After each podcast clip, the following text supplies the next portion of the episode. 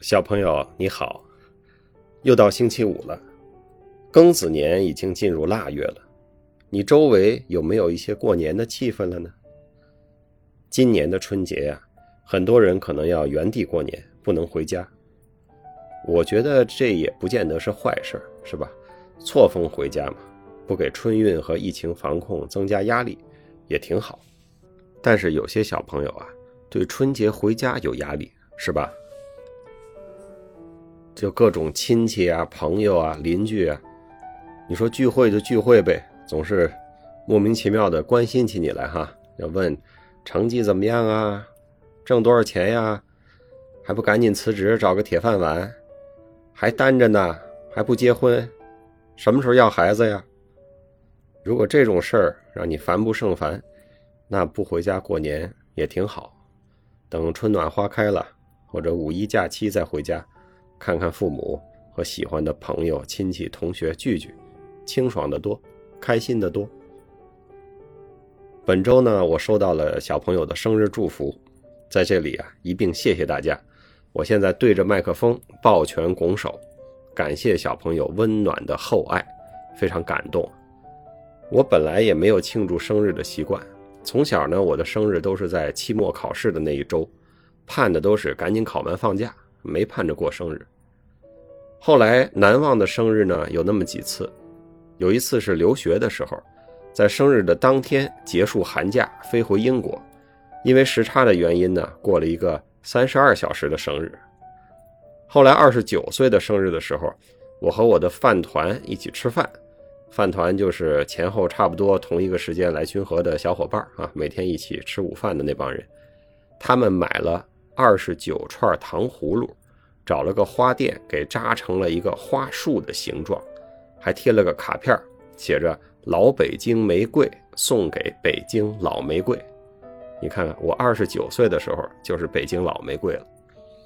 还有一次呢，是在君和演相声，正好是生日当天，我的朋友们啊，就是海宁还有我的饭团，在谢幕的时候呢，给我祝贺生日，这是个意外的惊喜。还送了一个比我还大的熊啊！当时抱都抱不走。今年这个生日一定是更加难忘。谢谢小朋友的视频、音频、文字、PPT、贺卡，还有音乐啊，各种各样，所有的好意和美意，我都心领神会了，感动的不知所言，只想好好把茶滋味做得更加有声有色。我知道大家花了很多时间来制作。制作的精良，真是叹为观止哈！听到了一些小朋友的声音啊，有的还是粤语，感到十分的亲切。但是我完全不知道小朋友你是用什么软件做的，我只能说是佩服又佩服。还收到了一些小朋友集合了大家祝福的内容啊，我很高兴知道大家在小花园里也结识了好朋友、新朋友。感谢那些收集素材和完成制作的小朋友。你们都太有才了！周三早晨一起来，广播的评论区里啊，我就看到了来自世界各地和春秋列国的祝贺，非常开心。感觉一部分小朋友是有组织、有预谋的哈，在差不多的时间队形整齐的发送来的祝贺。看到了齐楚燕韩赵魏秦吴越国闽南国越南国的贺电，开心到我都觉得我穿越了。谢谢各位。上周呢，我们说学英语的重头戏是听写。今天我们接着说啊，再来说说学英语的终极任务，就是口语。有的小朋友说啊，哎呀，又是学习啊！我一听你说学习，我就困。咱们花插着来，好吧？说几回学习，然后再聊一会儿闲天儿。你要是听得困了呢，也挺好。小朋友啊，就该多睡觉，早睡觉，睡得好的小朋友，聪明还长得高。我们知道外语学习呢是在学活的语言，就是能通过说来交流的语言。不活的语言，比如梵文、吐火罗文，还有埃及的楔形文字、拉丁文，那它除了在一个小的学术圈子里，一般是不能用来交流的。有的文字呢只有字形，没有读音；有的文字呢虽然还有读音，但是也没有人说了。我们学外语不是学古代的语言。必须要能够说才行。我高中时候学英语，老师就要求我们背，背完了说出来。学的材料呢，就是新概念英语第二册啊，此处没有购物链接哈，有兴趣你自己找找。那时候高一高二基本就是在背新概念，偶尔讲讲语法、作文还词组什么的。老师也不用高中教材，所以后来很多人在用李雷啊、韩梅梅啊这样的典故，我一开始都听不懂什么意思，我以为是宋丹丹演了一个什么新小品呢。我们英语成绩呢有重要的一项。就是自己在家录音，用磁带和录音机录音，录音长度往反正有个要求，假设就是十五分钟吧，能念个三篇左右的小课文，要求就是流利和语音语调像原文的录音。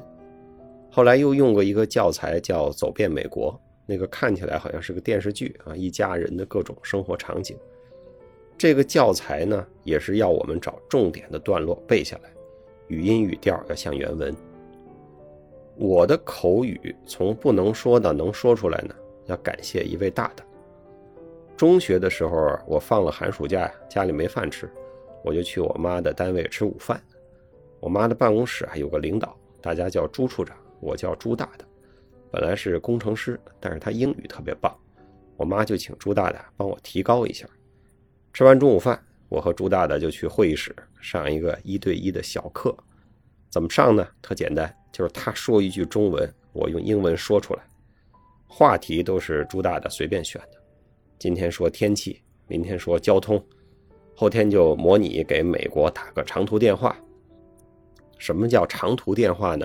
就是那会儿电话呀有很多功能限制，如果你要打国际长途，你得先拨通了接线员，要跟接线员啊废话半天。我找谁？他什么号码？这个电话谁付费？一大堆事情，接线员呢再给你接通了。哎，我为什么总能从英语讲到近代科技史呢？啊，还是说英语啊？朱大大说一句中文，我就说一句英文，然后他再纠正我，就这么一句一句的练呀。朱大大很严格的啊，我一边结巴一边挨他的批啊，就在这样的高要求底下呢，提高的倒是挺快的。练了一段时间呀，我就明白了，这个我自己啊也能练。于是坐车、走路、看新闻，就脑子里想，如何用英语描述我看到的和听到的。周围要是没人呢，我就试着说出来。这个方法再结合着听写练习，就让我能说的话越来越多。现在有个词儿叫沉浸学习，是吧？当时我在脑子里总想着这个英语怎么说，那个英语怎么说。这就是一种沉浸吧。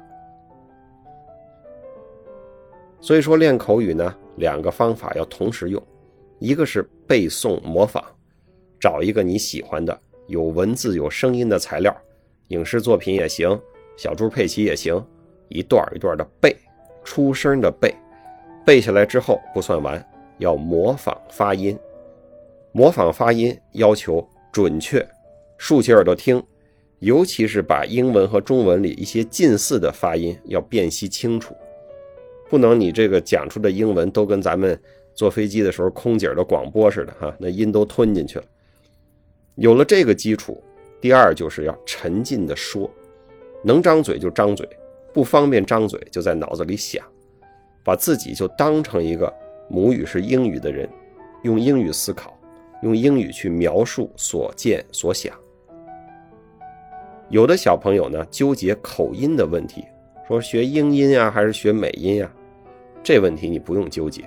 对于我们非母语的人来说呀，口音学的完全地道那是很难的。先要能说出来，语法和用词基本合适，有些错误是没有关系的啊，不要追求完美，语速适中，发音清晰就行了。这里边最难的是说出来，别的都是次要的。有一次啊，我遇到一个韩国律师，他有很地道的美国口音，但是他说的特别结巴，我就心里有点奇怪，这怎么回事呢？